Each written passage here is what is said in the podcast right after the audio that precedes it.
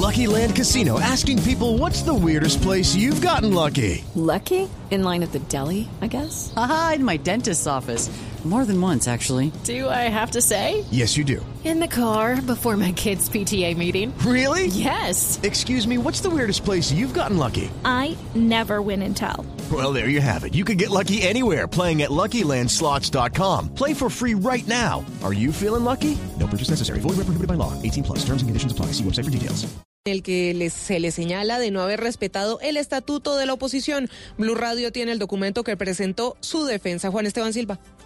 Pues ante la sala de consulta y servicio civil del Consejo de Estado, el senador Macías aseguró que no cometió ningún error o violación a la ley por la denominada última jugadita el pasado 20 de julio mientras fungía aún como presidente del Congreso. Él aseguró que no hubo ninguna intervención de impedir que la oposición participara en el debate y agregó que por el contrario fue él quien facilitó las intervenciones después de las declaraciones del presidente de la República. La forma como debía corregirse aquel error, llamémoslo así, de no haberlo solicitado con 48 horas de anticipación.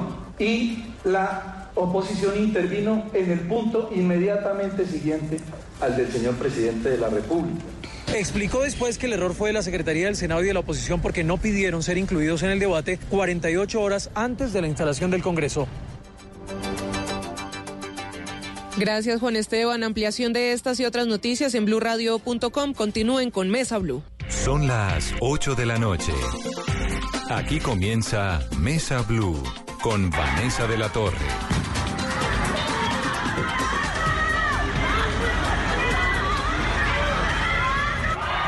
8 minuto de la noche, represión, vandalismo, protestas, disturbios, inconformidades, unas imágenes realmente estrepitosas y muy preocupantes.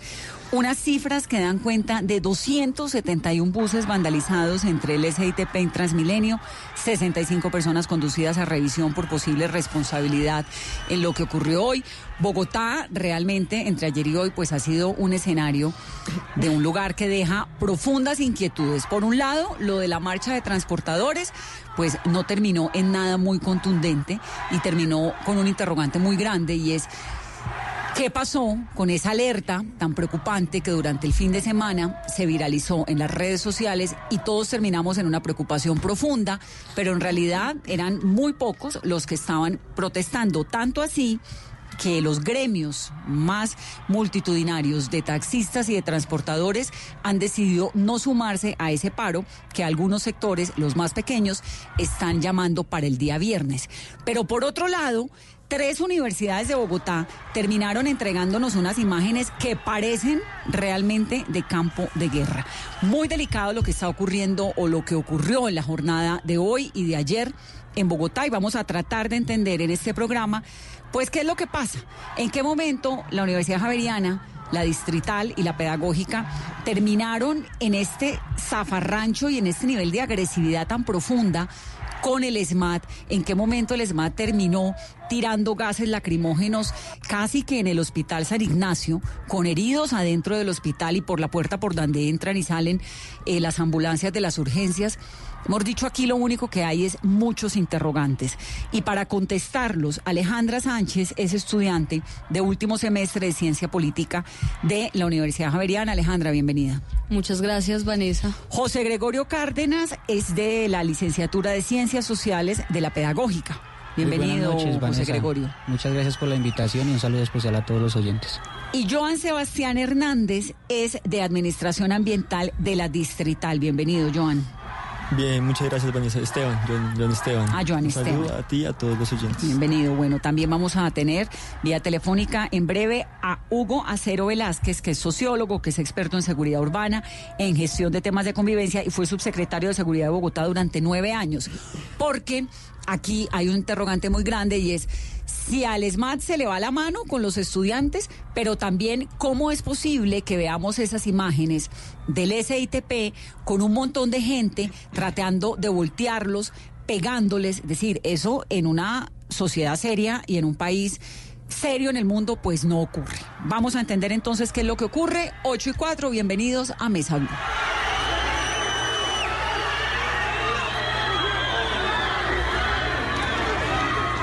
Primero, lo que está ocurriendo en este momento en ese lugar, María Pía Bolgerman del Servicio Informativo de Blue Radio. María Pía. Hola Vanessa, buenas noches. Estamos en este momento en la carrera 13 con calle 73. Eh, por acá es una de las salidas y entradas de la universidad. Hace pocos minutos el secretario de Seguridad de Bogotá y el comandante de policía Huber Penilla informaron que solamente había cinco personas, bueno, entre comillas, solamente eh, hay cinco personas heridas. En este momento están en centros de salud. Una de ellas está en situación preocupante, dijeron ellos, pero por lo menos en este momento y para tranquilidad de todos mm, reportan que no hay ninguna persona fallecida. En los disturbios de hoy estuvieron bastante movidos, estuvimos acá desde las 4 de la tarde más o menos. Hubo papas bomba, gases lacrimógenos. Em, de todo, mucha violencia, gritos. Em, no era muy claro lo que estaba pasando en realidad, Vanessa. La verdad es difícil entender lo que estaba sucediendo porque hablamos con algunos estudiantes que nos decían que no estaban de acuerdo, otros que sí, que apoyaban a los encapuchados, que eran los que estaban lanzando las papas bomba. Mejor dicho, em, acá pasó de todo durante toda la tarde, Vanessa. María Pía, pues vamos precisamente a eso, a tratar de entender, ¿no? Cómo es que, cómo es que en un momento termina esas imágenes que terminamos viendo tan complicadas. Alejandra, en la Universidad Javeriana, ¿cuál es la versión suya?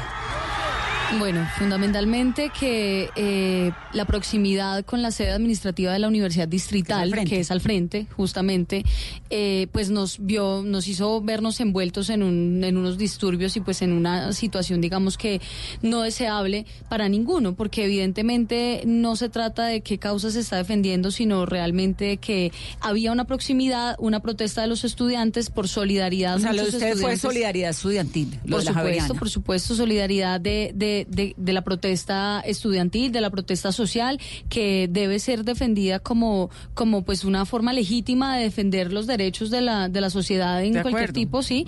Es eh, constitucional. por supuesto. Entonces, más allá de que está defendiendo los estudiantes de la Universidad Distrital, fue cuando llegó el SMAT a, pues a, sacarlos, a, disiparlos, y pues obviamente que los de la Universidad Javeriana también decimos, hey, déjenlos, déjenlos protestar porque eso es un derecho y no tiene ningún problema.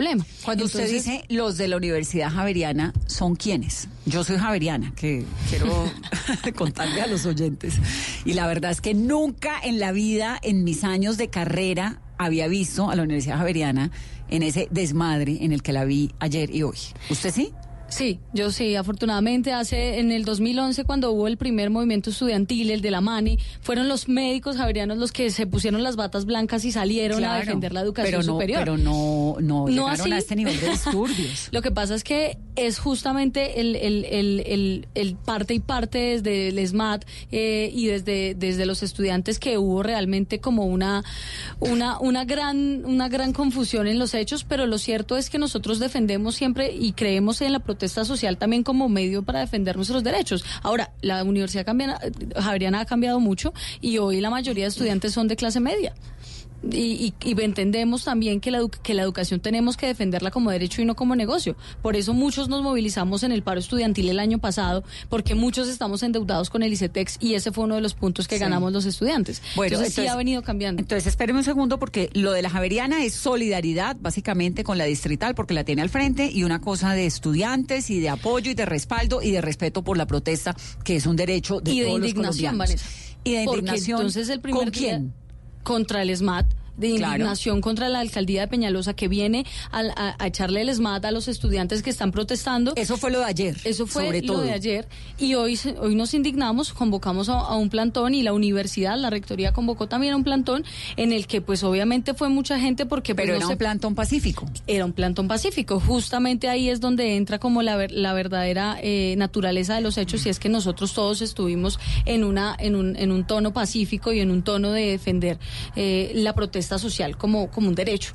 Y entonces llegó el SMAT e intervino en el campus de la universidad a modo de, violación a la autonomía universitaria.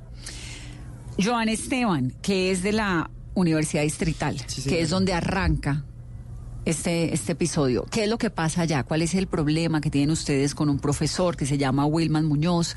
Una investigación muy delicada de corrupción. ¿Por qué arranca la protesta en la Universidad Distrital? Bien, digamos que antes de señalar el hecho concreto y contar qué es lo que pasa con Wilman Muñoz, yo sí creo que es necesario decir que esto que pasa hoy con este profesor que viene ahí involucrando a rectores, que se también involucrado un tema con representantes a la Cámara, congresistas y demás, es algo muy de la esmeralda de la universidad.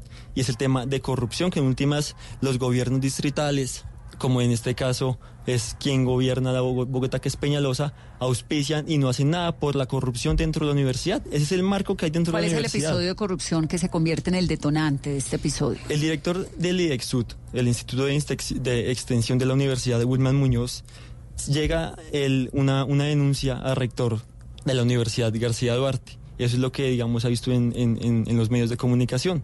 ¿Qué dice esta denuncia? Que él tenía una cuenta, una tarjeta de crédito con la cual pagaba muchísimas cosas, no de orden, digamos, de la contratación o propias de la universidad, sino de índole personal. Es decir, sacaba la sacó una tarjeta de crédito de la plata de la universidad para gastársela en uso personal.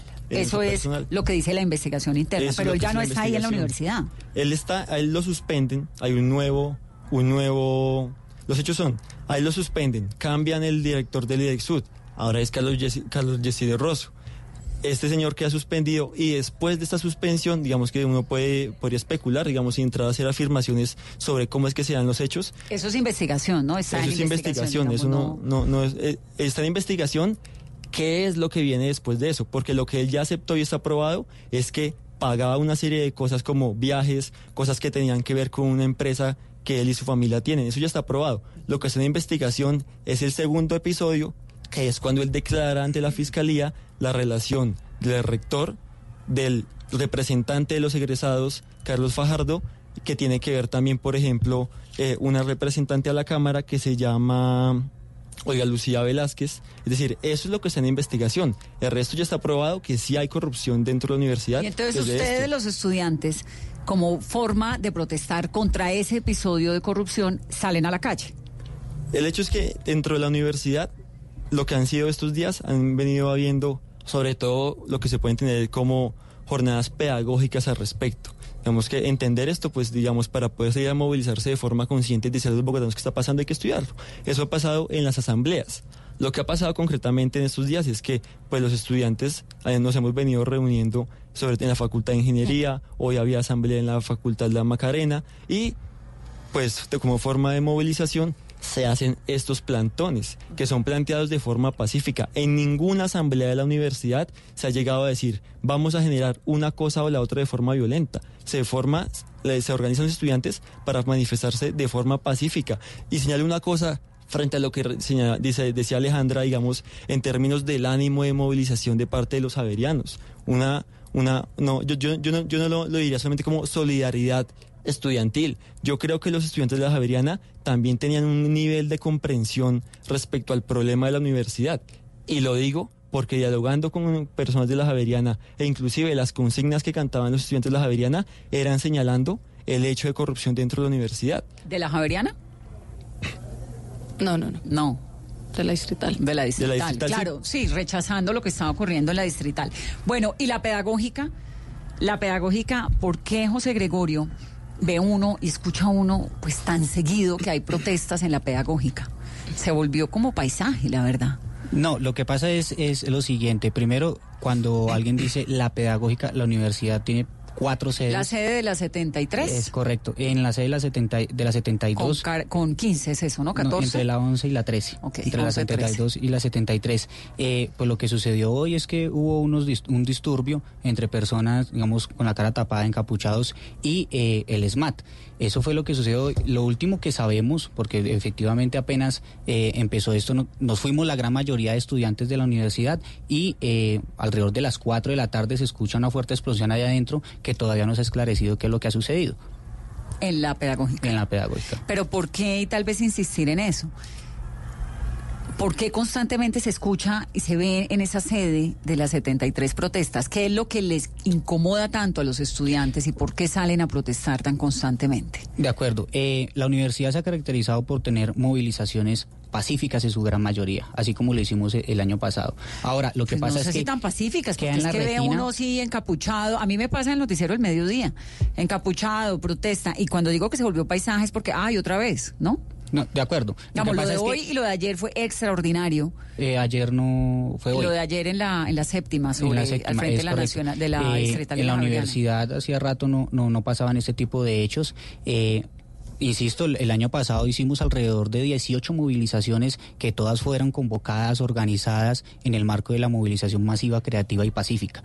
Es decir, hubo unos hechos aislados, sí, el año pasado, pero no, no, no es la principal característica de la universidad pedagógica. Hay otras cosas por las cuales se merece uno recordar a la universidad. Por ejemplo, es la universidad que forma a los futuros docentes de este país. No, no, pues es que eso sí, decir, aquí estamos hablando de un nivel de unas universidades que son serias, que son muy buenas, pues ni hablar de del Hospital eh, San Ignacio de la Javeriana, que terminó convertido en un campo de batalla ayer, o de la Y mira. Vanessa, la- No, digamos, no estamos hablando de lo bueno que son las universidades y lo bien que hace. Eso es otro tema, es otra conversación. Estamos es en por qué protestan. Ahora, tú dices por qué protestan. Hay distintas ¿Por qué cosas se en la sale protesta. de, de- de- por qué Una ocurre cosa lo que es está la protesta ocurriendo? como derecho constitucional, como movilización pacífica, en el marco de los derechos constitucionales que hay, de, de libre agremiación y de movilización. Y otras son los hechos aislados que pasan como este, que quedan más en la retina de las personas por lo que sucede, por lo que pasó con el bus, por lo que pasó con las personas heridas. Ahí dicen que son alrededor de cinco, todavía no hay un informe final, pero lo cierto es que la principal característica de la universidad no es lo que pasó hoy. y los encapuchados y aquellos que cometen actos de vandalismo son estudiantes o son infiltrados. No, eso no lo sabe nadie, porque son personas que tienen la cara tapada y llegan a la universidad. Por ejemplo, yo no, no, no sabría decirte quiénes son. Lo cierto es que llegan a la universidad, eh, hacen este tipo de cosas, pero la gran mayoría de estudiantes salimos. Ahora, Eso, sigue, sigue. eh, ahora, hay, hay cosas que están pasando en este momento que son, que son graves también. O sea, por ejemplo, nosotros, los, hay estudiantes, la gran mayoría de estudiantes rechazamos eh, el uso de la violencia para tramitar las diferencias políticas, bien sea adentro o fuera. Es decir, tanto el abuso del SMAT como los tropeles que se arman dentro de la universidad por todo lo que pasa, pero también hay que señalar puntualmente eh, los, los ex- excesos que tienen, eh, hay veces el SMAT, sí, y lo que está pasando, eh, eh, el ingreso de la policía o del SMAT a los campos universitarios tampoco es correcto. No, ni- para ni es un nada. derecho, Ni, para ni el- nada. ni los gases. Es que nada es correcto. Es que es ni de un muy lado otro. Pero, lamentable. pero yo quisiera entender de dónde salen los encapuchados, por ejemplo. No, nadie Los sabe. de, Es los que- de es que la eso- eso es distrital, no ¿de dónde puede- salen? Eso es algo, digamos, que creo yo que nadie dentro de la universidad lo podría decir. Es que, ¿cómo uno asevera que una persona que tenga la cara, la cara tapada es o no el compañero con el que uno se sienta? Digamos, yo creo que la universidad, sobre todo pública y privada, después, sobre todo desde el del 2018, hay deliberación y eso está muy bien. Y yo me siento con compañeros con los que compartimos unas ideas y otras no. Y yo doy fe de que él es mi compañero con el que me movilizo, por ejemplo, en el 2018. Claro, es que por Pero eso si se sale- llama universidad. Exactamente, Porque es universal es y porque fin. cabe todo el mundo. Pero lo de los encapuchados tiene una connotación muy negativa, porque además son los que terminan pegándole a los buses, los que terminan eh, haciendo las papas bomba, digamos, unos episodios que uno dice, ¿de dónde salen ellos? ¿De dónde salen? ¿Quiénes son los encapuchados? ¿Alguno sabe? No, nadie sabe. Nadie Eh, sabe. Alejandra. No, no, no, evidentemente no se saben, pero lo cierto es que hay que rechazar la violencia provenga de donde provenga. Es decir, tanto de la fuerza pública o del SMAT, que en últimas es una decisión política de la administración de Enrique Peñalosa y en últimas de la presidencia de Iván Duque, que es represi- repre- reprimir completamente la protesta social. Pero ¿Es también- represiva o es una respuesta a lo que está ocurriendo? Porque es que tampoco un país... Es represiva, o sea, ¿Qué pasa si en un país, en cualquier país serio del mundo, ¿no? Cogen un bus, como Ajá. lo cogieron hoy, ¿y dónde estarían los que cogieron Claro, pero entonces así? estamos, por ejemplo, los estudiantes de la Universidad Javeriana que estábamos completamente eh, eh, cercando la universidad en un cordón humano con profesores, con directivos, con chicos que están en la universidad de 16, 15 años y que viene el SMAT y se nos adelanta y nos empieza a sacar con tanqueta de agua eh, eh, a cuánto, yo no sé cuánta fuerza, ¿sí? O sea, es que no es cierto tampoco que entonces estemos, te- todos seamos esa expresión violenta de los estudiantes, porque evidentemente hay una minoría y esa expresión existe, pero lo cierto es que no se puede condenar a todo el movimiento estudiantil por esa pequeña expresión y hay que rechazarla a esa pequeña expresión, pero sobre todo y por encima de todo a la expresión que en este momento es el SMAT que está completamente reprimiendo la protesta social. ¿Alguien dentro de la universidad sabe quiénes son los vándalos? No, pues nadie. ¿Quién- no, yo no podría afirmar eso. En la universidad pedagógica existen nueve- 9.000 estudiantes de pregrado. Pongámosle que 2.000 de, de posgrado. Tiene el colegio IPN y la escuela maternal. O sea, 13 mil redondeando. Mm. Y pues, como tú puedes ver en los, en los videos, yo sé quiénes son mis compañeros de clase, yo no sé, yo sé quiénes son los compañeros con los cuales me movilizo, pero cuando una persona se tapa la cara, pues yo no sé quién es. En la distrital, Joan. No, lo digamos un poco en la misma vía de José Cárdenas, en la, en la, en la distrital hay 25 mil estudiantes, somos cinco facultades, la de medio ambiente, por ejemplo, está en dos sedes. Aseverar, digamos, que alguien pueda dar fe que una persona que aparece en alguna de, de estas facultades eh, es no un encapuchado sería un error inclusive. Ahora, ¿hay posibilidad de que sean externos, que llegan a aprovechar el momento y a incendiar?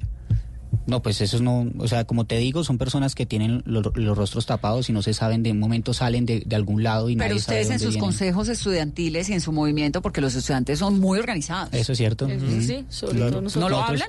Nosotros tenemos eh, consejos estudiantiles, asambleas, y ahí lo que se vienen discutiendo son las distintas problemáticas que tienen cada una de nuestras universidades, como lo fue eh, el déficit presupuestal el año pasado, y las distintas dificultades que también tengamos con las distintas administraciones, como pasa en el caso de la Universidad Distrital. ¿Pero lo hablan, el tema de los vándalos? No, eso no, no sucede. eso, eso no. o sea, ¿no lo traen a colación en los consejos? ¿No dicen, miren, aquí hay alguien que está haciendo lo que no toca?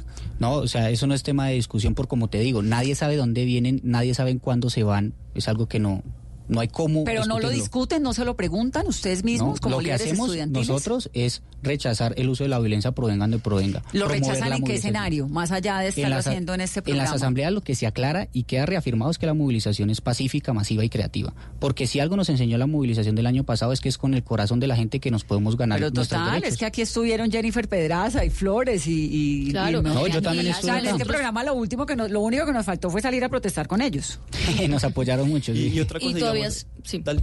No, pues todavía seguimos en la mesa de diálogo con el gobierno, José, yo, Jennifer, Alejandro, y seguimos justamente, pues, si hay que llamar a la movilización, llamando a la movilización pacífica Es y, que en el momento en que entra esta cosa del disturbio y del vandalismo, se pierde inmediatamente eh, La esencia, la esencia y la sensatez. Pero por ejemplo, sobre eso hay un ejemplo muy bonito que yo creo, por ejemplo, junto con mis compañeros durante el paro del 2018 nos subimos después de esos hechos aislados y minoritarios de tropeles y ese tipo de cosas, movilizaciones, a los transmilenios y poníamos este ejemplo. Si hay un cultivo de plátano, dos hectáreas de plátano y hay dos maticas de café, ¿qué es eso?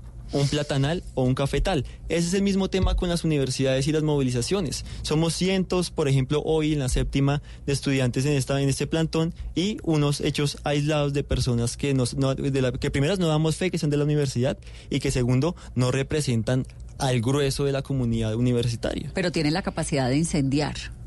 Y eso es muy delicado Por porque eso- por eso- inmediatamente por eso- le viene a uno a la cabeza una imagen de una sociedad anárquica donde dónde está la autoridad. Entonces usted dice, no, es que el SMAT, al SMAT se le fue la mano. Sí, pero hay 271 buses vandalizados. Ah, pero eso- 271 eso- pero buses. no Ustedes vieron la imagen Esas no entre de las ayer y hoy, universidades. en, en todo Bogotá. Ustedes vieron las imágenes de, de los buses, cómo los estaban golpeando. En la movilización que supuestamente salió de los camioneros. O... No, no, no, el de hoy. No, el Ah, el de hoy, sí, ahí sí, en sí. la puerta de Sí, la sí, pero ese es, ese- Pero no ese eran es los- correcto. la Eso 72. no eran la- 200. En la, en puerta de la pedagógica, O pero sea, de hay- tu universidad. De acuerdo, de acuerdo. O sea, pero hay que ser también objetivos y no los 200 no corresponden a las universidades. No, no, Por ejemplo, no, yo rechazo. En todo Bogotá. Ah, de acuerdo. En todo Eso Bogotá ser como consecuencia de todo. Pero, pero hay una imagen, te la compro, hay una imagen. Ajá, una. es correcto, que rechazamos totalmente, no, y que Porque le cuenta a uno la historia de un estado donde se desmadró todo, porque nadie está frenando esa situación, y de unos jóvenes que están siendo reprimidos, pero también de un vandalismo. Es que tú lo dices, es completo, es completo. O sea, Claro, uno, pero la el imagen uso de del la bus violencia. es impresionante, claro. porque es que es un bus Claro. rodeado, la describo rápidamente, rodeado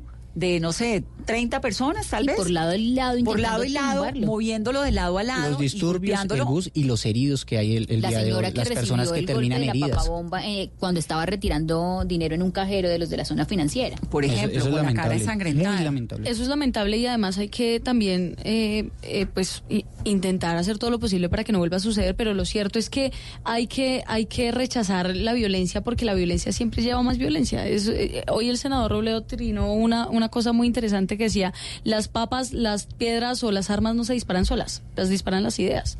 Y lo cierto es que eso pues hay que combatirlo con educación. Y todo el tiempo eso es lo que nosotros hemos venido haciendo. El 2018 todo el paro que nosotros hicimos y que apoyamos desde las universidades privadas, porque fue desde los Andes hasta la Tadeo, hasta la Javeriana, hasta todas las universidades, lo que hicimos fue educar a- la gente y decirles, miren, el, el país está desfinanciado en educación y necesitamos presupuesto, por eso paramos, a y lo, pesar y de lo que... hicieron pacífico y terminó todo el país apoyándolos. No, de Exacto, hecho, hay una pesar de que noticia. hay algunos, hay Espérenme, algunos un segundo casos aislados. quiero- rápidamente, Caro, recordemos qué ha dicho el gobierno, qué dijo la ministra del Interior y qué dijo el ministro de Defensa que han sido quienes se han pronunciado.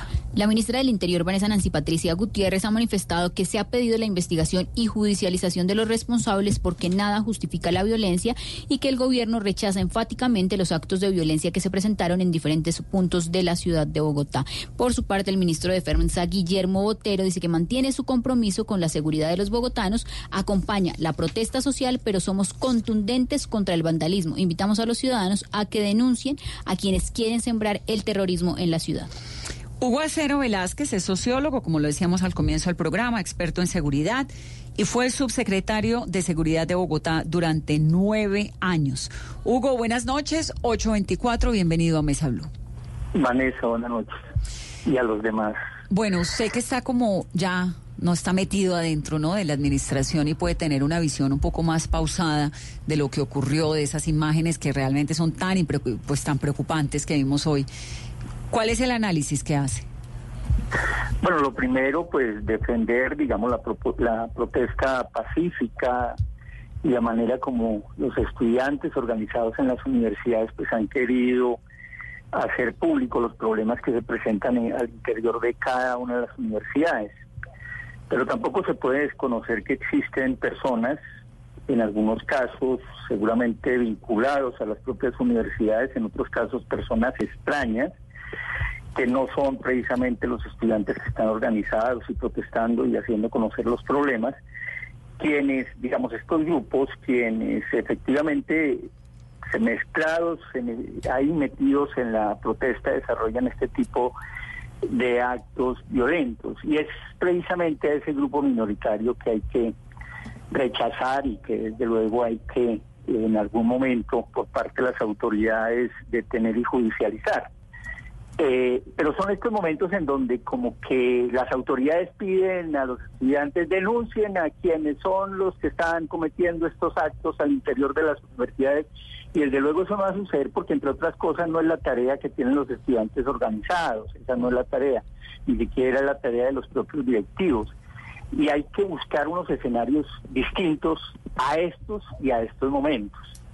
Eh, y son escenarios en donde la administración municipal conjuntamente con las autoridades de seguridad y justicia, deben reunirse eh, ya un poco más tranquilos por fuera de este tipo de eventos con los directivos de las universidades y comenzar a reconocer que algunas universidades tienen problemas graves como estos. Y hay personas que no pertenecen a las universidades y que desarrollan esas actividades ocultándose dentro de la propia universidad. Y esto no es solamente el tema de la pedrea y el tema de del, del, del, saboteo a la protesta pacífica y, el, eh, digamos al hecho violento que desarrollan estas personas, sino que en algunas universidades inclusive se aprovecha la universidad hasta para vender drogas. Para nadie es un secreto que en la universidad pedagógica o en la Universidad Nacional eh, se venden droga y hay ollas. Bueno, pero eso sí en cualquier universidad. Eso, en cualquier universidad del mundo, además. Usted va a Harvard y consigue la esquina donde le venden marihuana si quiere, ¿no? Eso, eso existe y que hay una serie de problemas que definitivamente habría que trabajar con las directivas. Pero hay que hacerlo, digamos, como un tema completamente ordenado desde el punto de vista de un Estado y unas autoridades legítimas que también lo que deben hacer es garantizar la seguridad no solamente de la comunidad universitaria en su conjunto, sino de los entornos universitarios. Y en ese sentido ese trabajo sí hay que hacerlo. Generalmente eh, se recurre a tratar de buscar soluciones después de que suceden hechos como los que hoy se hicieron, se realizaron eh, en Bogotá y las manifestaciones que se presentaron en la sede de la Universidad Distrital. Eh, eh, lo que sucedió ayer precisamente ahí en la Universidad Javeriana y lo que sucedió también en la pedagógica. Entonces hay que buscar unos escenarios de trabajo conjunto con las autoridades universitarias para solucionar estos problemas y efectivamente identificar y poner a disposición de la justicia las personas que están realizando este tipo de actos violentos que, como digo, no corresponden a los estudiantes organizados que protestan y desde luego hacen conocer a la sociedad los problemas que se tienen, no solamente las universidades, sino el sector educativo. Y si los estudiantes no van a estar en la tarea de denunciar, Hugo, quiénes son estos encapuchados, ¿habría que contemplarse entonces la posibilidad de policía o ejército al interior de las universidades? No, no, no, no, no, no, no. Yo creo que ese es un trabajo, eh, precisamente es que eso es lo que se plantea cuando hay estos problemas. Es decir, la policía puede ingresar o la policía no puede ingresar. Hoy vimos, hoy vimos ingresar a la Universidad Pedagógica el CTI de la Fiscalía e investigadores de la policía después de que hubo una serie de, de, de- de hechos con explosivos al interior de la universidad. Posiblemente hubo personas heridas, hasta ahora no tenemos la información, pero no hay que esperar a que eso se dé. O sea, y tampoco uno esperaría que eh, como autoridad los estudiantes eh, efectivamente sean ellos los que, eh, que no es su función, sean ellos los que va- vayan a señalar quienes están cometiendo este tipo al interior de... ¿Por qué usted cree que los estudiantes saben quiénes son los que los que vandalizan estas protestas? En algunos casos, digamos, en las universidades se conocen algunas personas. O sea, yo vengo de la Universidad Pública, de la Universidad Nacional. Y efectivamente uno como estudiante sabía quiénes estaban iniciando las pedreas, pero como digo, no son los estudiantes. Así Ahí como uno no sabe sabe- quién es el nerd, quién es el juicioso, quién es el, el uno, el otro, uno sabe Ese no quién tiene es la el... cara No, tapada. No, pero Vanessa, yo creo que es una cuestión tampoco, no es una cuestión tampoco de estigmatizar a la gente y No, pues tampoco claro se que puede- sí, porque es un señor que se está poniendo la cara para poner Ah, no, papas bombas. claro, pero lo que no sabemos es quiénes, quiénes están detrás de la, No de la capucha y no detrás. podemos entonces simplemente por No, unos pero la signos pregunta, la Alejandra es interesante. ¿Saben quiénes son? No sabemos y no y no podemos saberlo y tampoco podemos nosotros dedicarnos a eso porque el movimiento estudiantil en este momento está en un estado muy alto, muy serio y hay unas organizaciones que realmente nos hemos dedicado a investigar cuáles son los problemas de la educación superior hoy, como la CRES y como otras eh, organizaciones y plataformas estudiantiles como la UNES, etcétera, que nos hemos puesto a, a- estudiar qué es lo que pasa para empezar a mejorarlo y por eso estamos en una mesa de diálogo con el gobierno y por eso hemos llamado a muchas otras eh, iniciativas y movilizaciones de, de manera pacífica. Por eso no se puede sa- satanizar el movimiento estudiantil No, por es estos que hechos no es el movimiento estudiantil. De hecho, y reitero, el movimiento estudiantil ha demostrado todo lo contrario. Y por eso Sí. el año pasado tuvo el apoyo de todo el país. Es que todo el país los apoyó y por eso lograron una mesa de diálogo de la importancia de la que alcanzaron. Pero lo que está ocurriendo, estos desmadres, pues son muy delicados. Y tal vez ahí, Hugo, yo quisiera entrar un poco como en el tema de la ley. ¿Qué dice la ley a propósito de la pregunta de Carolina? ¿Cuándo el CTI puede entrar? ¿Cuándo la policía puede entrar? ¿Cuándo el ejército no? Porque pues eso ya es militarizar. No, no, no, eso no. Sí, pero cuando eh, las auto- el orden público se altera de tal manera que qué es lo que dice la ley. Bueno, hoy tuvo que ingresar, digamos, hoy tuvieron que ingresar eh, funcionarios de investigación criminal, tanto de la policía como de la Fiscalía de la Universidad Pedagógica, precisamente para mirar qué había sucedido al interior y seguramente eh, en el caso de antiexplosivos para tratar de desactivar si algo existía, digamos, de riesgo en ese sentido. ¿Y por qué y por qué pudi- hoy por qué pudieron entrar? Pero también Porque dice- había por lo de las papas bomba adentro. Porque el riesgo existía al interior y seguramente también porque hubo de personas heridas y frente a este tipo de hechos hay que investigar. Eh, no es un accidente lo que se presentó.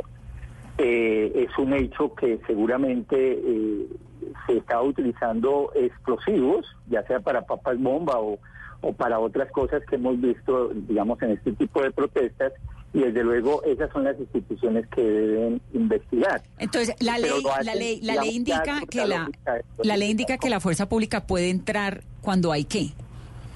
Cuando lo La autoriza el que rector. existe, eh, hay que, por eso digo que hay que buscar unos escenarios previos de trabajo y de coordinación entre las autoridades universitarias, que supone desde luego la rectoría y, y- y las, y- y las instancias de autoridad de cada una de las universidades, con la administración local y las autoridades de seguridad y justicia, precisamente para coordinar trabajo, para que este tipo de cosas no sucedan. Entre otras cosas, también para que las labores de investigación eh, criminal e inteligencia se puedan desarrollar y sobre todo se puedan detener a aquellas personas que están dedicadas única y exclusivamente a realizar este tipo de actos vandálicos y violentos eh, y se pueda diferenciar Sí, muy cuando está- cuando en riesgo- estudiantes no tiene que ver con eso. Entendido. Cuando está en riesgo lo que puede haber alrededor de un, de un, de un episodio de alteración de orden público.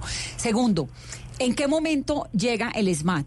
¿Quién decide cuándo tiran un gas lacrimógeno o cuando se meten, como ocurrió ayer y hoy también al Hospital San Ignacio, que creo que eso es, que uno queda ¿no? un poco impresionado porque es un hospital finalmente por donde entran y salen, la puerta por donde entran y salen eh, las ambulancias, un hospital público.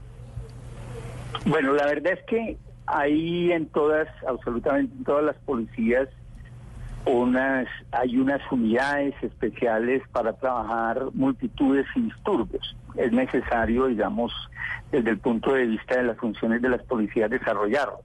Y debe ser personal entrenado, como sucede, digamos, con la Policía Nacional y con unos protocolos específicos de intervención. Ahora, si hay excesos, y eso lo tiene directamente que investigar no solamente la policía, sino los mismos organismos de control que lo pueden hacer. Eh, si hay excesos, desde luego se deben sancionar.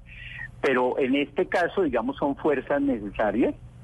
eh, pero como digo, si hay excesos hay que investigarlos. Son entrenados y tienen unos pro- protocolos específicos para funcionar. Esto Lo- no es hoy- una fuerza es típicamente, exclusivamente colombiana, no. Esto corresponde a unidades, a unidades policiales especializadas en manejo de multitudes y disturbios. Pero de otro lado, Hugo, ve uno lo que, pues, es esos excesos del ESMAD, lo que nos estaba eh, contando Alejandra hace unos momentos, que les tiraron agua.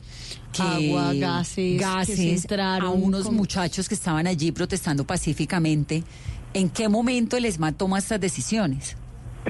A ver, estaba mirando las noticias y, y, digamos, se dice, por ejemplo, que en el caso de la Universidad Distrital, eh, algunos directivos hablaban de que eran 200, otros dicen que eran 100, que se querían tomar a la fuerza la rectoría y fue eh, los propios administrativos quienes primero llamaron a la, a la, a la, a la policía.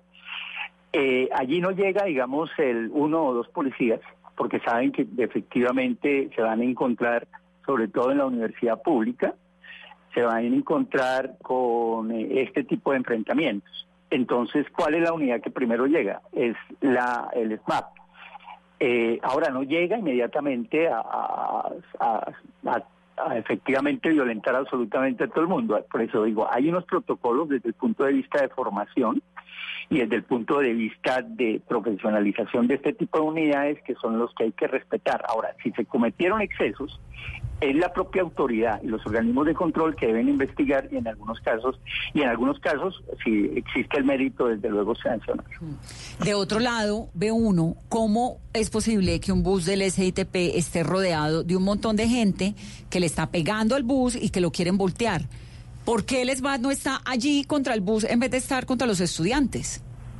Eh, es que este tipo de fíjate que las imágenes eh, de la 72 que nos muestran los noticieros el día de hoy eh, son elocuentes desde el punto de vista de el- el- la bomba o el explosivo que se lanzó al cajero automático donde estaba una persona, fueron dos o tres personas que salieron de la universidad pedagógica, salieron de la universidad pedagógica, con esto no estoy diciendo que sean estudiantes, simplemente salieron de ahí e hicieron este tipo de hechos atentando ante los ciudadanos. La pregunta que tú me estás haciendo es ¿por qué no estaba el SMAP en ese momento? Es Porque que lo que- es- no, porque lo que le queda a uno, digamos, Igual después de la- con el bus. Sí, sí, en el pero- bus seguramente salieron, detuvieron el bus de manera sorpresiva, seguramente podría haber uno o dos policías a una o dos cuadras, inclusive a cuadra y media o dos cuadras que aún cae sobre la 72. Es que a uno, Hugo, lo que le va quedando la sensación es de que las autoridades están, decir, por un lado ve uno un bus que están vandalizando, que le están pegando, que lo están volviendo nada, que lo están volteando. Y por el otro lado ve unos muchachos protestando con la aplanadora del Estado encima, que es el SMAT, y dice uno, ¿no hay, hay algo que no está en el lugar correcto? No, yo creo que hay que medirlo en términos de tiempos. O sea, las imágenes, digamos, a uno le mandan esto. Eh, lo que digo, la bomba en el cajero automático, el bus que, eh, que se estaban, que, que lo primero sacaron a la gente, no sé qué, y estaban rompiendo vidrios y luego lo querían voltear. En ese momento, en ese momento, seguramente el SMART se estaba movilizando desde el lugar donde estaba hacia la 72. Igual, digamos, eso es lo que a uno le da en términos de imagen, ¿cierto? Luego llegaron y efectivamente controlaron por lo menos el paso y se dio el enfrentamiento con los estudiantes ya desde el interior de la universidad. Eso suele suceder, digamos, en la práctica. Ahora, fíjate que hay, hay varias cosas que en algunos momentos he planteado en términos de seguridad urbana y en términos de seguridad inclusive de, la universidad. en su momento le he planteado a las administraciones municipales, hombre, pongan unas cámaras de video de permanente vigilancia en los entornos de esto donde está sucediendo. ¿Y dónde están? ¿No hay cámaras? Eh, ahí no hay. Y se requieren realmente unas cámaras, inclusive de identificación facial, para dar precisamente con quienes están realizando este tipo de actos violentos. ¿No hay cámaras en, en las puertas de las universidades? No, pues basta ver los... O las hay y las quitan. Pues en algunas hay. En algunas. En algunas hay. No, pues, pero, pero ahí se requiere un trabajo, eh, por eso digo, se requiere un trabajo también con la, con la administración. Lo digo porque en su momento tuve la oportunidad de hacer un plan de seguridad y de manejo de crisis y riesgos para la Universidad Nacional, como también lo hice para la Universidad Pedagógica, porque me contrataron las directivas. Pero esos documentos que fueron muy bien intencionados con las directivas de ese momento, eh, terminaron como simples documentos porque nunca, digamos, las recomendaciones que se hicieron en términos de seguridad y convivencia, tanto el interior de la universidad como los entornos, se llevaron a la práctica. Entonces, pues sí hay sí hay muchas dificultades, digamos, en ese trabajo coordinado entre administraciones universitarias, eh, administración local, policía y justicia. Yo creo que eso hay que hacerlo. Eh, eh, no hay terrenos vedados para las autoridades de seguridad y justicia y no hay terrenos vedados en la medida en que su accionar se haga en el marco de la ley, es decir, respetando los derechos humanos. Hugo, gracias. Con mucho gusto. Hugo Acero, eh, como decíamos hace un momento, pues es experto en esto, en, seguridad ciudadana. Juan Camilo Gómez, que es estudiante de la Universidad Javeriana, nos está mandando unos videos bien interesantes a través de las redes sociales con el numeral Vanessa, los disturbios son. Luis dice lo siguiente, yo le puedo responder si los estudiantes conocemos o no a los encapuchados, como ejemplo de la movilización del año pasado. Hay unos que son estudiantes, pero su única misión es defender la universidad de la invasión de la policía. Nunca salen a vandalizar. Y dice de pasillo, aquí le dejo la reportería que hizo este medio periodístico estudiantil sobre las manifestaciones. Vamos a hacer una pausa rápidamente y al volver, cada uno de ustedes eh, nos da su opinión sobre lo que acabamos de escuchar y cómo, cómo vamos a ver si avanzamos ¿no? en, este, en esta situación. 8.41, volvemos en breve. Nada nos emociona más que ver a un colombiano triunfando y esa pasión no nos cabe en el pecho, cantando con el alma cada gol de nuestra selección y poniendo a soñar a las nuevas generaciones. 50 años transmitiendo emociones y lo mejor aún está por verse. Tú nos ves, Caracol TV. Todos tenemos un reto, algo que nos impulsa, eso que nos hace levantar de la cama todos los días, un sueño que nos lleva al límite y nada más importa. No importa el dolor, ni la frustración, no importa el tiempo. Un reto que es a la vez nuestro combustible y nuestra obsesión. Porque nada se consigue de la noche a la mañana. Este es mi reto. ¿Cuál es el tuyo? Pasta Sonia, sabor y energía que te hacen mejor. Trabajamos pensando en usted.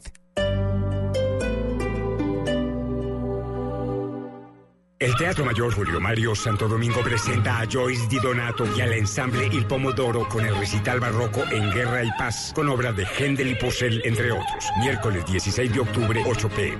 Compre ya sus entradas a través de primera fila o en taquillas del teatro. Apoya a Bancolombia y Caracol Televisión. Invita a Blue Radio y Alcaldía de Bogotá. Más información www.teatromayor.org. Código PULEP EII 686. ¿Quién dijo que nunca se debe mezclar el trabajo con el placer? Sang Young presenta Rexton Sports. Una pickup que fusiona lo mejor de ambos mundos. La rudeza de una pickup con la comodidad de una camioneta de lujo. Súbete a una y descúbrelo. Sang Yong.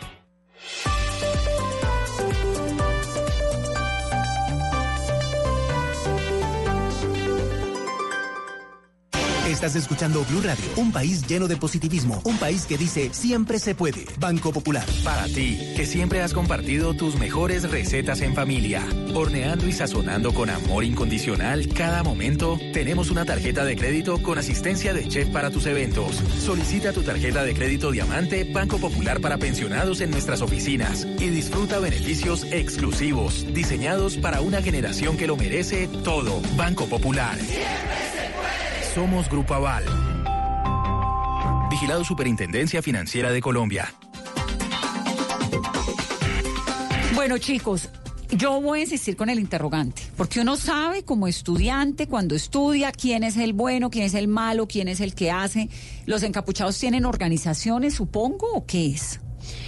Pues, Vanessa, yo, yo te voy a ser sincera, nosotros no sabemos ni podemos aquí atrevernos a, a- a responder cualquier cosa de ese tipo, pero lo cierto es que sí podemos responsabilizar a las autoridades competentes a que investiguen en el marco del debido proceso, por supuesto, eh, todas estos, todos estos hechos y estas actuaciones, pero por supuesto de manera juiciosa y O sea, como ¿Usted debe cree ser. que falta voluntad para investigar? Yo creo que hay que responsabilizar de estos hechos al, al alcalde Enrique Peñalosa, que fue, que es en últimas el que toma la decisión de, de reprimir la protesta social y por, y a su vez que investigue pues los hechos de modo que se Ahora, puedan esclarecer quiénes son lo- los Lo de responsables. la represión, digamos, de acuerdo. Es espantoso lo que ocurrió. La imagen, a mí es que la imagen del Hospital San Ignacio me parece Claro. de una Pero gravedad. además es completamente ilegal. De una, sí, de una gravedad Porque- suprema.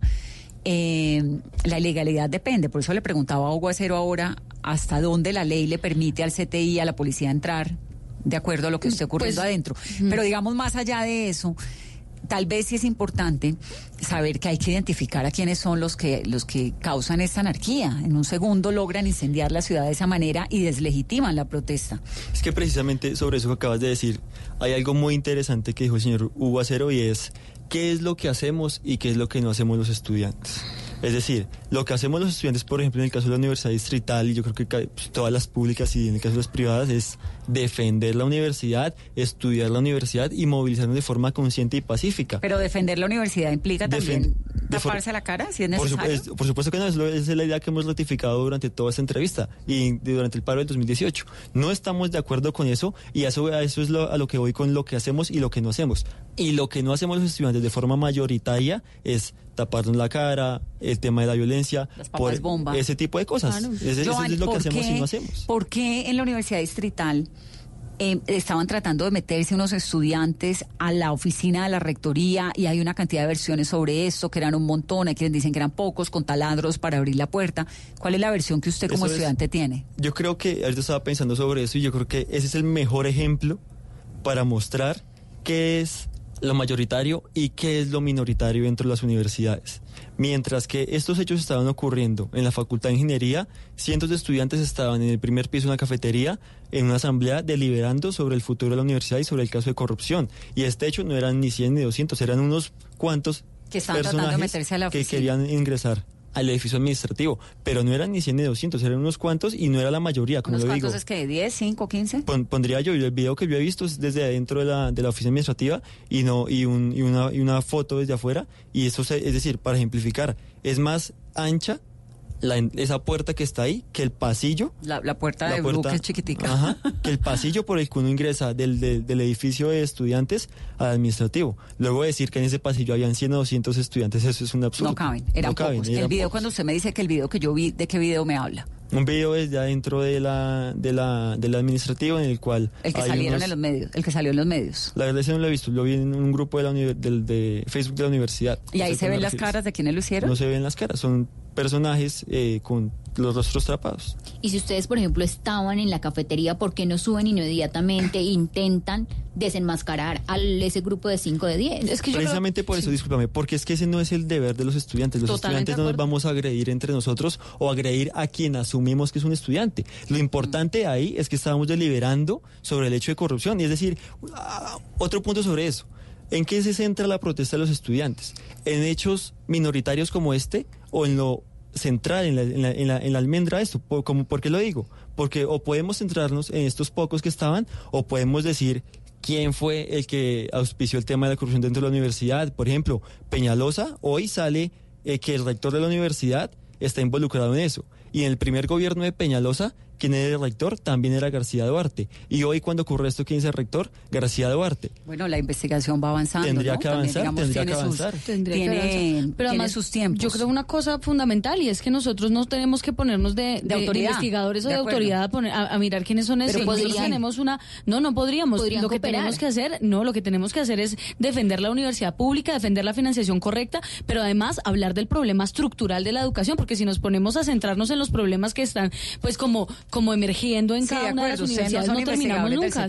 Y, y lo que tenemos que hacer es explicarle a la gente cuál es el problema estructural y asimismo, pues intentar erradicarlo de manera estructural. José Gregorio, hay forma- cámaras afuera de la pedagógica. Pues ese es el centro financiero. O sea, Obvio. Eso, eso para haber. los oyentes de afuera.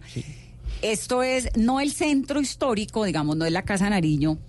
Pues el centro financiero, ahí al lado están todos los bancos, está donde se mueven todos pero- los negocios, pero la, para allá iba- la banca de Bogotá. Con ¿no? lo siguiente, Banca de Colombia. La, la universidad no es ajena a los problemas que vive el país, de hecho es un reflejo de ella misma.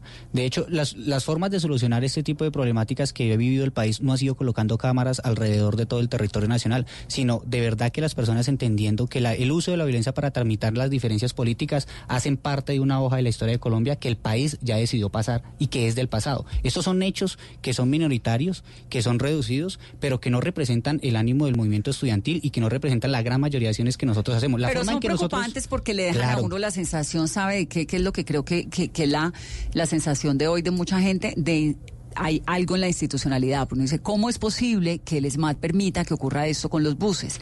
Pero también, ¿cómo es posible que el SMAT se meta de esa forma tan represiva con unos muchachos que nos mandan fotos de eh, globos blancos y no sé qué, ¿no? No, y un- lamentar los heridos que quedan de ese tipo de ¿Cómo es posible que una señora que está en un cajero termine ensangrentada de esa manera? hay- y lo que decía hace un personas- momento, usted va a cualquier policía, a cualquier lugar del mundo y póngale un dedo en el hombro a ver qué le pasa.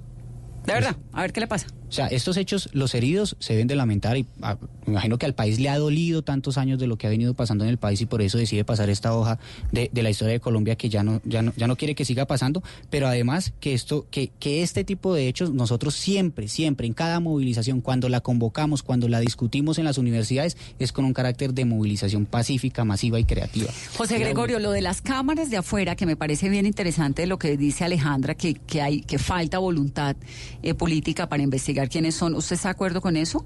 No, yo personalmente creo que como lo hemos hecho en el país, esos problemas no se solucionan colocando cámaras alrededor de todo, el mundo, ni mucho menos permitiendo que la policía y el ejército. Pero finalmente hay que saber quiénes Hay hacen el formas. vandalismo porque hay que judicializarlos. Hay para eso están las entidades, para eso están las, enti- las entidades. A los estudiantes nos corresponde estar en la universidad, tenemos derecho a movilizarnos, sí, pero el país lo solucionó de la siguiente manera y es sentándose a discutir de verdad cómo hacer para pasar esa hoja de la historia que ya no queremos que vuelva a pasar, miles de personas heridas, miles de personas muertas y por supuesto que esto sea una página de la historia que no queremos volver a repetir y que lo que prime sobre la movilización sea la movilización pacífica, masiva y creativa. Y una cosa, una cosa, digamos, respecto al tema que decían ahorita con el señor Hugo de que si entonces debe estar o no debe estar el ejército y la policía dentro de la universidad. El ejército no, porque el ejército es, Es bueno, sí, militarizar las la ciudades y para eso tiene que policía. haber La policía ¿Qué pasa o el. Congreso? Sí, digamos, en so- general so- la fuerza sobre, pública. sobre esa pregunta y ese ejemplo. Miremos la Universidad de Pamplona, como lo decía ahorita Alejandra. ¿De Pamplona, España o Pamplona, De Santander? Pamplona, Santander. lo que decía ahorita Alejandra y, y José Cárdenas. En la mesa de negociación con, con el gobierno hay una mesa de derechos humanos. ¿Y qué es lo que se ha visto ahí? Que precisamente porque este, este tema de que la Universidad de Pamplona tiene un sistema de seguridad con policía dentro de la universidad, pues es que hay un montón de casos en los cuales... 32 esto- procesos 32 abiertos. procesos. Y otra cosa de eso, ahorita tú me decías, oye, te sientas al lado de la persona con la que tienes Pero en la, discusiones te- porque en es la versión de ustedes, perdóname que te interrumpa Señor. porque no te entendí el desarrollo de la idea. ¿Funciona lo que tiene la No, la por supuesto que no, por supuesto que no, porque eso es lo que la lo- violencia. a eso iba con Porque ese ejemplo. Tiene un escuadrón adentro. a eso, Y a eso iba con ese ejemplo. Si entonces estamos en una universidad en la cual tenemos deliberación de ideas, en la cual, por ejemplo, también nos movilizamos en contra de gobiernos distritales o nacionales, es lo mismo yo pararme frente a un micrófono y decir, esto es una movilización exigiéndole a Duque una u otra cosa sin que con que esté un policía ahí o que no esté, por supuesto que no es lo mismo. Y no a las garantías democráticas para que la universidad en su autonomía sea la universidad en últimas, delibere, saque ideas, se presente ante la sociedad con lo más avanzado que tiene, que son sus profesores, trabajadores y estudiantes. Yo creo que hay que dejar también una idea en los oyentes y es que eh, ¿cuántos un- eh, estudiantes tiene la Universidad Distrital, Esteban? 25 mil. 25 mil. ¿Y la pedagógica? 15 9 mil de pregrado, 2 mil de posgrado, escuela maternal y En PN total. total para unos 13 mil, 14 mil. Bueno, ya vamos, 14.000. ya vamos, ya vamos 40 mil y la Javeriana tiene 24 mil, ya vamos más o menos 70 mil estudiantes. Y lo cierto es que ¿cuántos estudiantes cometieron los hechos de hoy? ¿20? Es que no sí, es que son estudiantes. Por eso, lo cierto pero- es que no son la mayoría y tenemos que tenemos que seguir es, es eso, es, es pidiéndole a la, a la mayoría de la gente y al grueso de los estudiantes a que sigamos rechazando la- este tipo de expresiones violentas y sigamos defendiendo la vi- mo- movilización pacífica y creativa, pero que además, por supuesto, no nos enfrasquemos en debates en los que nosotros no podemos dar ni estamos en, en- en necesidad de dar y en cambio sigamos hablando de cuáles son los problemas reales reales de la educación y en ca- y sí responsabilicemos a, a- a las autoridades a que investiguen y que por supuesto en el marco del debido proceso pues garanticen el, de- el, el- el total goce de los derechos humanos a todos los estudiantes, profesores, administrativos, etcétera. Chicos, ¿qué se viene? Mañana, por ejemplo. Bueno, en el caso de la universidad estamos esperando que haya La un reporte, un reporte oficial. Lo último es ¿Reporte que oficial es que ¿Reporte de, la universidad o de las autoridades? porque hay distintas versiones encontradas, tanto de los de los heridos como lo que está pasando. Me- dicen por, la- por las redes que eh, ingresó la policía sin autorización. Ya la administración había anunciado que posiblemente no haya clases mañana y el viernes. Estamos a la espera de lo que pase. con ¿Mañana los tienen clase en la pedagógica? Deberíamos tener, pero por estos hechos estamos a la espera de que No les han avisado. no han La avisado. Javeriana no tiene, ¿no? La Javeriana no tiene clases, suspende clases, pero pues estaremos eh, mirando si el viernes sí retomamos actividades. ¿Y la distrital tiene clase mañana? En la distrital, el día de mañana tenemos unas asambleas eh, por facultades. En la sede de Bosa tenemos asamblea de sede y en demás facultades hay como actividades en torno al Es tema que son como de- siete universidades en sí mismas. Sí, exactamente. O sea, hay protesta mañana otra vez. Protesta no podría asegurar, pero lo que sí sé es que hay por lo menos mo- ah, no, normalidad académica y Normalidad académica va a haber clases Ahí y va a haber se asamblea. convoca Las asambleas cuando se reúnen a... Sí, señora. A deliberar. A, Al hablar, deliberar. a hablar, a reunirnos, en, a cuadrar, mejor dicho. ¿Y la a- Javeriana no tiene clase? La Javeriana no tiene clase mañana, vamos a tenemos eh, reunión entre los eh, representantes, directivos, etcétera. En la Javeriana. En la Javeriana eh, y pues estaremos avisando, pero lo cierto es que ¿Estaremos sí, avisando eh, qué? Pues si el viernes se retoman las clases, que es lo digamos lo, lo lógico, eh, pero lo cierto es que yo creo que sí hay que mm, hay que también pues resaltar que los estudiantes de, las de las universidades privadas no somos no estamos en ninguna burbuja.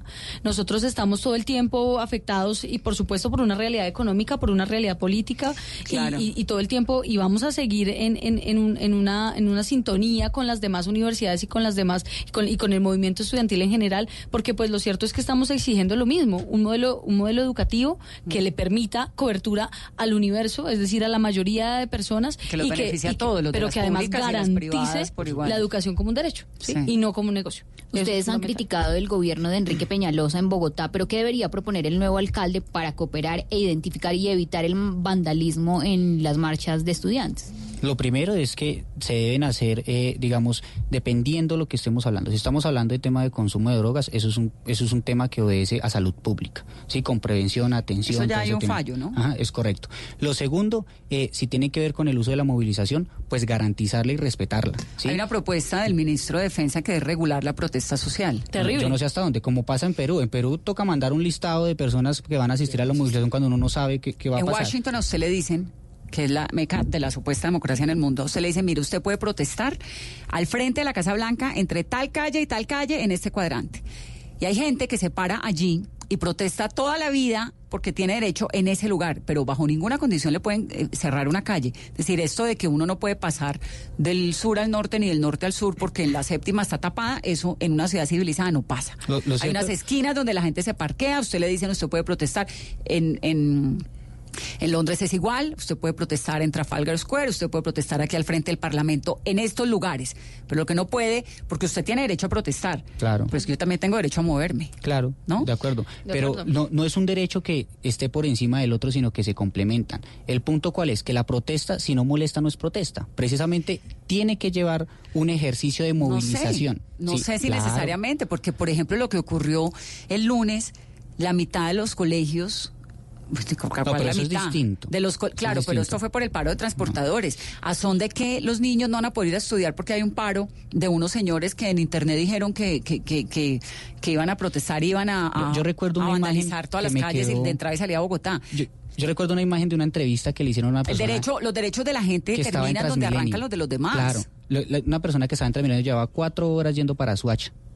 Y nosotros nos estábamos movilizando. Y la entrevistan a ella y le dicen, oye, usted no está cansada de esperar a que llegara a su casa porque los estudiantes están protestando. Dijo, prefiero aguantarme cuatro horas en ese trancón para que mi hijo el día de mañana pueda estudiar y pueda acceder a la educación superior pública. Sí, o sea, es también que no, es una cosa. Sí, claro, no es una cosa que, que, que suprime sobre la otra, pero el hecho es que lo importante que es que sea una movilización masiva, es decir, que participen muchas personas, que sea creativa para manifestar lo que estamos viendo y que sea pacífica para ganar el corazón de la sociedad. Eso es lo importante. Ninguna, ninguna lucha y ningún gran cambio se gana, se gana con 100 personas y ningún gran cambio se gana de la noche a la mañana. Lo cierto es que ojalá pudiéramos decir que la movilidad, que la educación, que la salud, que en Colombia todo es perfecto. Pero lo cierto Pues es que no, no, no, todo no es, todo está, está, está terrible y entonces lo cierto es que la, la capacidad que tenemos los, los ciudadanos, pues de no todo está tan es terrible. protestando. Acaban ustedes de hacer una serie de acuerdos con el gobierno. que No, es que también Pero fue uno puede ver. Lo correcto. Pero, pero ya lo hicieron. Es que uno también Ah, no, tiene. excelente. O sea, el- en el Colombia estamos todos acostumbrados. No, que es que lo peor. Que, no, no es No, lo no, peor. no. Acaban de hacer un montón de acuerdos. Les dieron.